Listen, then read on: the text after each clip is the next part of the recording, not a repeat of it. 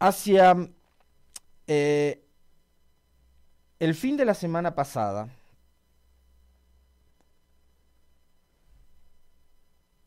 conocimos de la fuga de tres privados de libertad de la cárcel de, de la Tacunga, de Cotopaxi.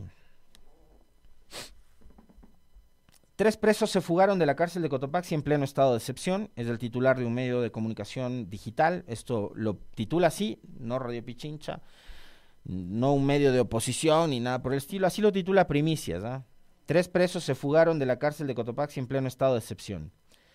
Los tres presos de la cárcel de Cotopaxi habrían dañado una ventana y por ahí saltaron utilizando sábanas. Tan fácil es fugarse de una cárcel. Yo recuerdo que una vez de la casa de mis abuelos me salí colgado de unas sábanas por la fachada principal, pero, pero la casa de mis abuelos, pero no de una cárcel, pues.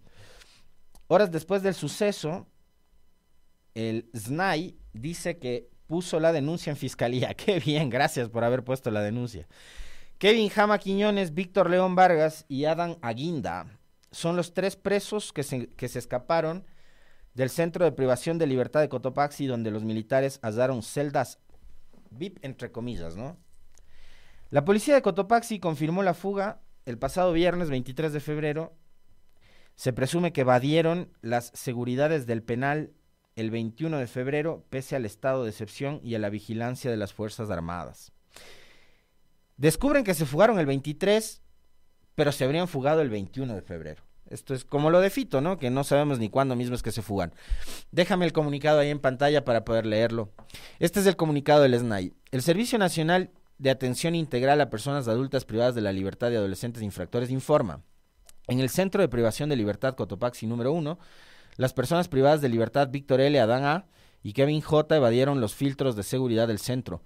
El SNAI presentó la respectiva denuncia en la Fiscalía Provincial de Cotopaxi para que se inicien las investigaciones correspondientes, determinar las causas y los responsables de esta evasión. Esta cartera de Estado brindará todas las facilidades para esclarecer el hecho. Sobre este último párrafo, en donde dicen que han presentado la denuncia para determinar eh, las causas y a los responsables de la evasión, les voy a facilitar el trabajo tanto a los señores de la Fiscalía como a los señores del SNAI. Porque los responsables de esta fuga, como de todas otras fugas y de todo lo que ha pasado en las cárceles durante los últimos años, pues señores del Servicio Nacional de Atención Integral a Personas Adultas Privadas de la Libertad de Adolescentes Infractores, SNAI, son ustedes. Que se fuguen los privados de libertad. Antes del estado de excepción. Y hoy que hay estado de excepción, es responsabilidad de ustedes. Que a las cárceles ingresen drogas, armas, municiones, gallinas, chanchos, tilapias, mujeres porque ahora resulta que además los privados de libertad gozaban de privilegios, entiéndase así, entre comillas, privilegios, eh, gozaban de espacios de entretenimiento y esparcimiento, como nightclubs dentro de las cárceles. Ese es el último gran hallazgo que han hecho las Fuerzas Armadas y la Fuerza Pública en estos recorridos a los que entiendo han invitado a medios de comunicación. Y de hecho, se les fugan estos privados de libertad justo cuando habían decidido llevar periodistas de varios medios de comunicación para intentar vender la idea de que se está tomando el control de las cárceles y de que las cosas están tratando de volverse normales. Y fíjense ustedes, justo cuando llevan a los medios de comunicación para que les hagan reportajes de que las cosas están cambiando en las cárceles, se les fugan tres privados de libertad. Y este comunicado que ha publicado el SNAI, es una absoluta vergüenza, en donde dicen que van a poner la denuncia para determinar las causas eh, y los responsables de esta, como además románticamente les llaman ellos, evasión a la fuga de los privados de libertad, cuando ellos son los responsables, pues acá no hay otros responsables eh, sobre el manejo, el control de las cárceles y la vigilancia de los privados de libertad que no sean los funcionarios del SNAI. Esto es realmente indignante ver la forma en la que permanentemente tratan de primero de deslindarse de sus responsabilidades y después de... Pues, tienen un empeño que es increíble. Yo siempre les suelo decir a ustedes que yo estoy convencido de que las autoridades em, de, estos últimos gobiernos em, se empeñan por tratar de, de, hacernos creer que somos idiotas, ¿no? Y me parece que esto, esta suerte de información o de comunicados que, que saca em, el SNAI, por ejemplo, es más de lo mismo, ¿no? O sea, presentan una denuncia en fiscalía para determinar a los responsables cuando los responsables son ellos. Y creo que ahí también vale la pena cuestionarnos qué va a pasar el momento en el que, bueno, ahora han extendido nuevamente el, estado de excepción por 30 días más, me parece, ¿no? Corríjanme si me equivoco, si son 30 o 60 días, creo que son 30. 30 días más el estado de excepción. ¿Qué va a pasar cuando finalmente dejen de extender los estados de excepción y los señores militares regresen nuevamente a sus cuarteles y todo pase a manos del SNAI de la policía, como era antes, instituciones que deberían en serio, en serio, ya no depurarse, sino fumigarse, y en donde deberían empezar a separar a todos quienes no pasen pruebas de confianza, no pasen los polígrafos estos y demuestren que no tienen ningún tipo de relación con grupos de delincuencia organizada y que no están operando para ellos y que no están trabajando para ellos porque resulta que en este país todas las semanas salen noticias de policías vinculados con eh, secuestro, policías ahora incluso relacionados con la muerte de sus propios hijos. Policías metidos en tema de narcos, policías metidos en tema de tráfico de drogas, policías metidos en venta de ilegal de carros robados y cosas por el estilo. Todas las semanas es la misma historia y el mismo cuento en este país. Y la policía sigue intocable. Y es más, ahora el presidente, mientras a ustedes, a nosotros, desde el 1 de abril nos van a clavar el 15% de IVA, que eso es otra cosa que pasó durante este fin de semana, Resulta que el gobierno aprueba la entrega de bonos para miembros de la fuerza pública que resulten heridos o afectados por eh, el ejercicio de su deber. Más allá de los beneficios que por ley deberían tener, ¿no? Ahora va a haber la entrega de bonos para los integrantes de la fuerza pública, policía y fuerzas armadas. Mientras, mientras, insisto, a ustedes, a nosotros, a partir del 1 de abril nos van a cobrar el 15% de IVA. Esto lo ratificó el propio presidente de la República, Daniel Novoa. ¿Se acuerdan que hace algunos días atrás nosotros acá estábamos comentando em, sobre la falta de coordinación de parte de los ministros del gobierno, que un ministro decía una cosa, otro ministro salía en otro medio y decía otra cosa? Por eh, aquella declaración del ministro de Finanzas en un canal de televisión donde dijo que iba a subir el IVA, después salió el secretario de Comunicación y dijo sí, como lo ha dicho el ministro, va a subir, a subir el IVA, y después nos enteramos de que habían enviado un comunicado al medio de comunicación para rectificar sobre la información diciendo no, no, se va a empezar a cobrar el 13, no el 15. Bueno, ahora resulta que el propio presidente Novoa ha confirmado en una entrevista concedida a Diario El Universo y Radio City que la tarifa del impuesto al valor agregado IVA subirá del 12 al 15% a partir del 1 de abril de 2024. Esto luego de que la ley para enfrentar el conflicto armado interno ordenara el alza del IVA del 13 al 13, perdón, y diera potestad al presidente de la República para subirlo hasta el 15% siempre y cuando el Ministerio de Finanzas y su equipo económico le entregue un informe técnico sustentado. La reforma tributaria entrará en vigencia una vez que se publique en el registro oficial, lo que ocurrirá en marzo, ya que debe pasar el trámite legal de 30 días para que se ejecute el veto parcial del Ejecutivo, pues la ley no fue aprobada ni rechazada por la Asamblea. Sin embargo, el IVA entrará en vigencia en abril por ser un tributo de recaudación mensual. Novoa confirmó en esta entrevista concedida al Universo y Radio City que hará uso de su potestad y subirá la tarifa del IVA al 15% desde abril. Para ello está prevista la firma de un decreto ejecutivo. El IVA empezará con 15%, tenemos 60 cantones inundados, tenemos a todos los municipios y prefecturas con atrasos que llaman todos los días, dijo Novoa. Al consultarle cuánto tiempo se mantendrá en ese porcentaje, Novoa dijo, esperemos que antes del próximo periodo sería lo ideal la economía tiene que reactivarse para ir bajando el IVA. Es, e, es además en esta entrevista que ofrece que la subida del IVA al 15% va a ser temporal. Ya veremos eso si es que ocurre o no con respecto del, del tiempo, ¿no? Y ahora resulta que, y fíjense ustedes, esta parte me daba mucho la atención de la declaración que le da el presidente Novo al periodista o la periodista que le haya entrevistado del universo, ya no es la guerra, ya no es eh, el conflicto armado interno, ya no es la seguridad y tampoco es que la dolarización corre peligro, como era uno de los argumentos del ministro de Finanzas para incrementar el IVA, sino que ahora el pretexto son las lluvias y las inundaciones. El presidente le dice al medio de comunicación, tenemos 60 cantones inundados, tenemos a todos los municipios y prefecturas con atrasos que me llaman todos los días. Bueno, esos atrasos son heredados del gobierno de Lazo, vale decirlo, ¿no? Y, y, este es otro argumento más, otra justificación, otro pretexto más que se adhiere a todos los que venían esgrimiendo desde el gobierno para impulsar y para justificar el incremento de los impuestos. Ahora tienen como pretexto las lluvias. Pero adicionalmente a eso, Recuerden ustedes que hace poco nomás,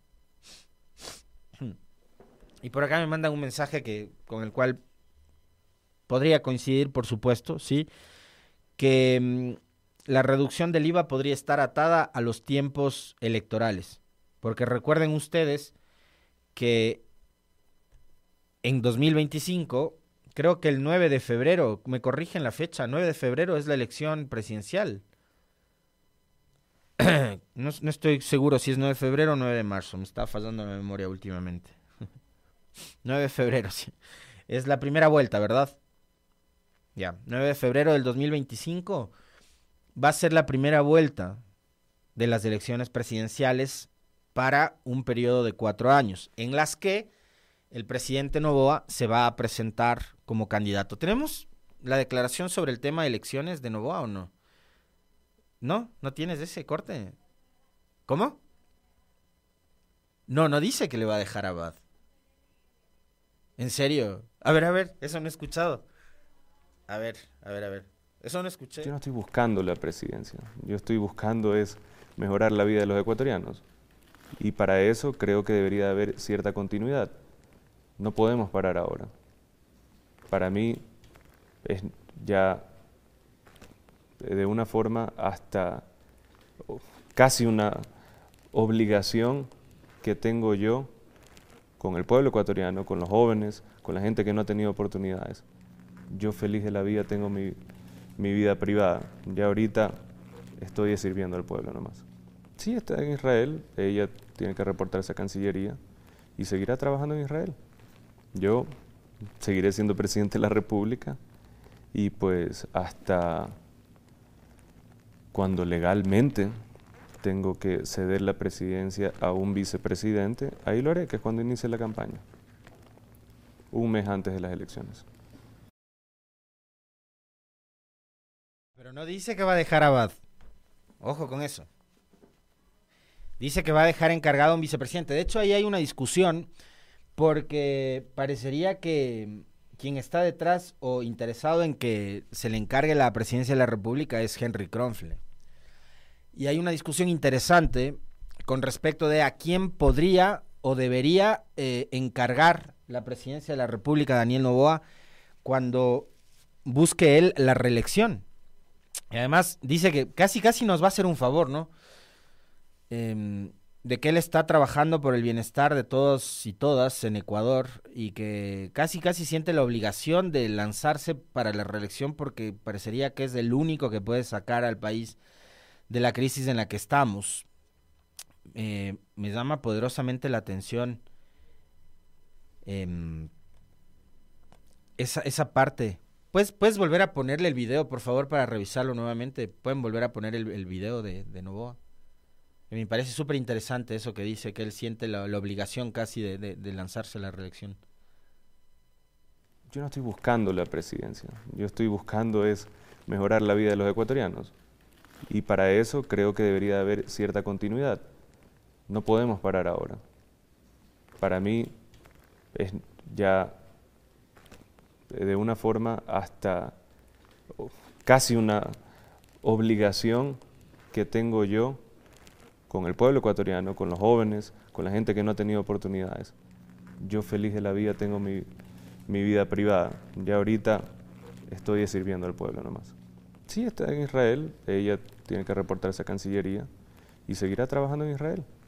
Yo seguiré siendo presidente de la República y pues hasta cuando legalmente tengo que ceder la presidencia a un vicepresidente, ahí lo haré, que es cuando inicie la campaña, un mes antes de las elecciones. Yo no estoy buscando la presidencia. Cuando, cuando se refiere a Abad, dice, ella sigue trabajando en Israel y tiene que reportarse a Cancillería, ni siquiera a Presidencia de la República, ojo. ¿eh? O sea, la han, maltratado tanto a esta señora Abad.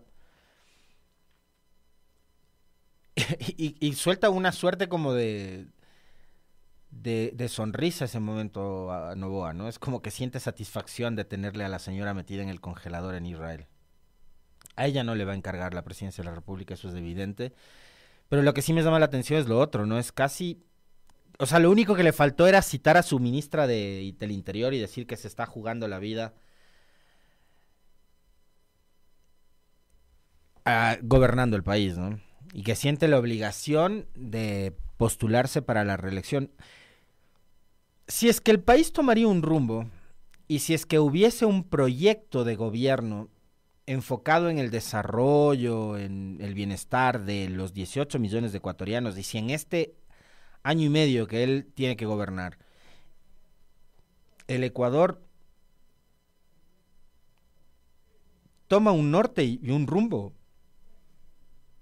créanme que hasta a mí me convencería de que es necesaria su reelección, porque yo sí creo, como pasó, por ejemplo, en la época de la Revolución Ciudadana, creo que el Ecuador necesita de procesos. Y ahí hubo un proceso de 10 años que al Ecuador le significó vivir una etapa de desarrollo que no se había visto en los últimos 40 años de democracia que hemos vivido y que evidentemente tampoco, menos todavía se los vivió después, ¿no? Cuando más bien entraron gobiernos a desmantelar toda la institucionalidad, la obra pública que se había hecho no dieron continuidad a proyectos importantísimos como por ejemplo escucharon ustedes el otro día. Por eso es que no está bueno, y menos todavía si es que eres, digamos, por ejemplo, periodista, que repitas lugares comunes y que hables de memoria o que sustentes tus argumentos para denostar en contra de un expresidente o de un gobierno a partir de lo que encuentras en memes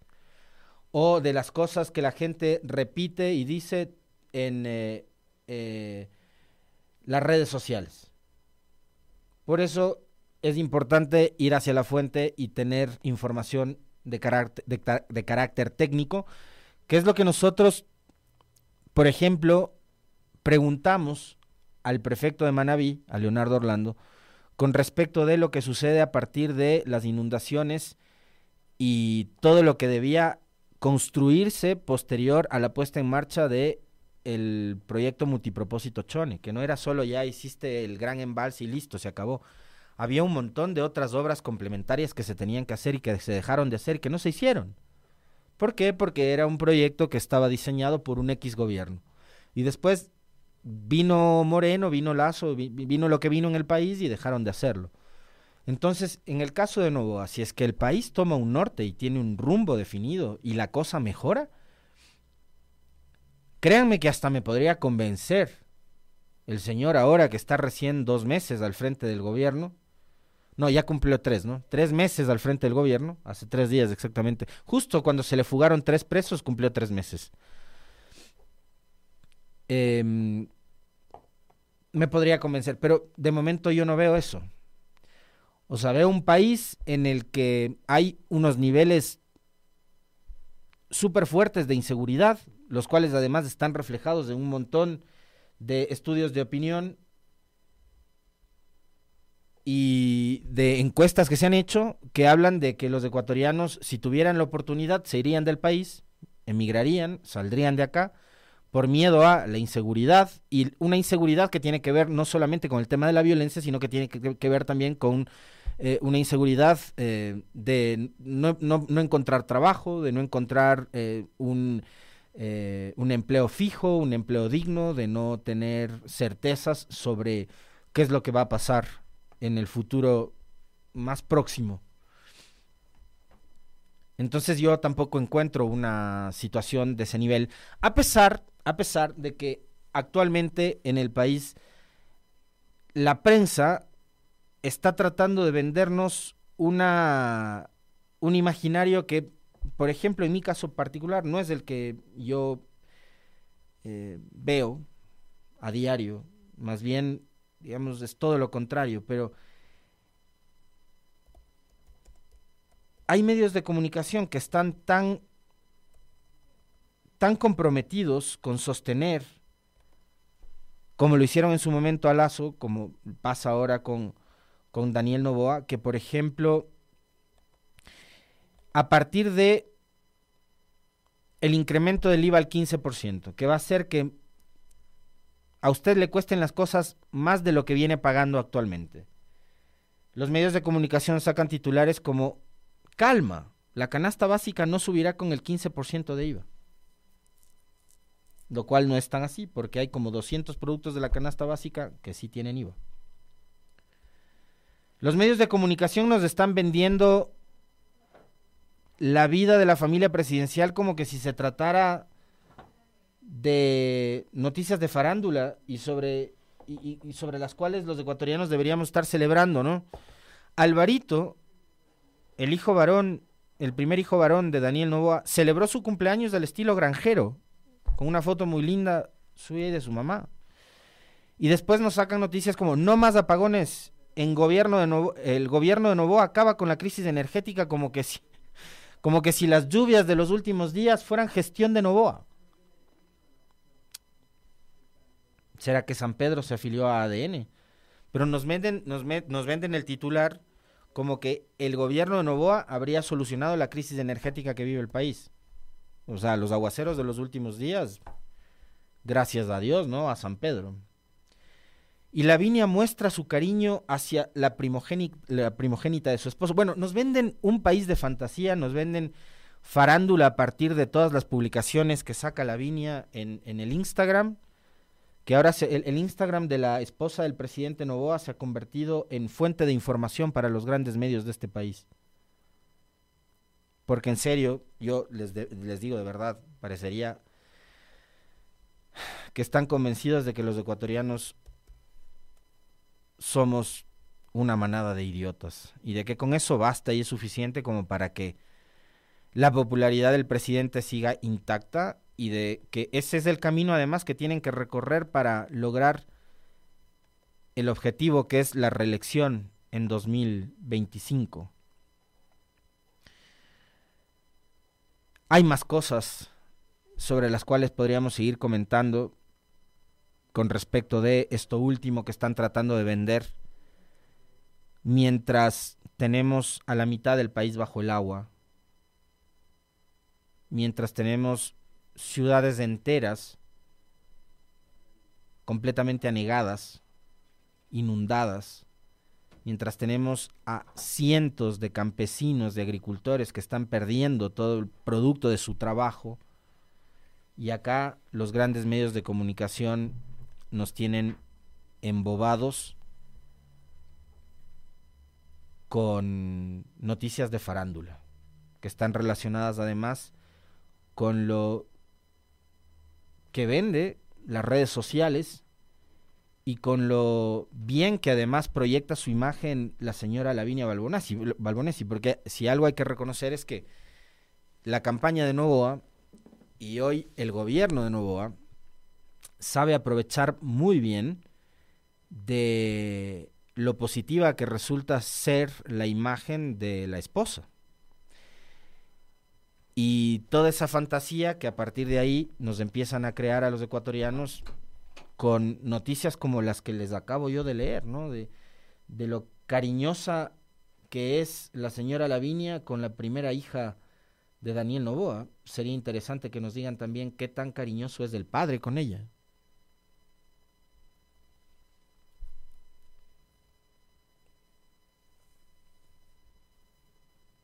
Pero en la práctica, y me van a disculpar si es que puedo terminar siendo demasiado, no sé, duro o insensible con este tipo de cosas, pero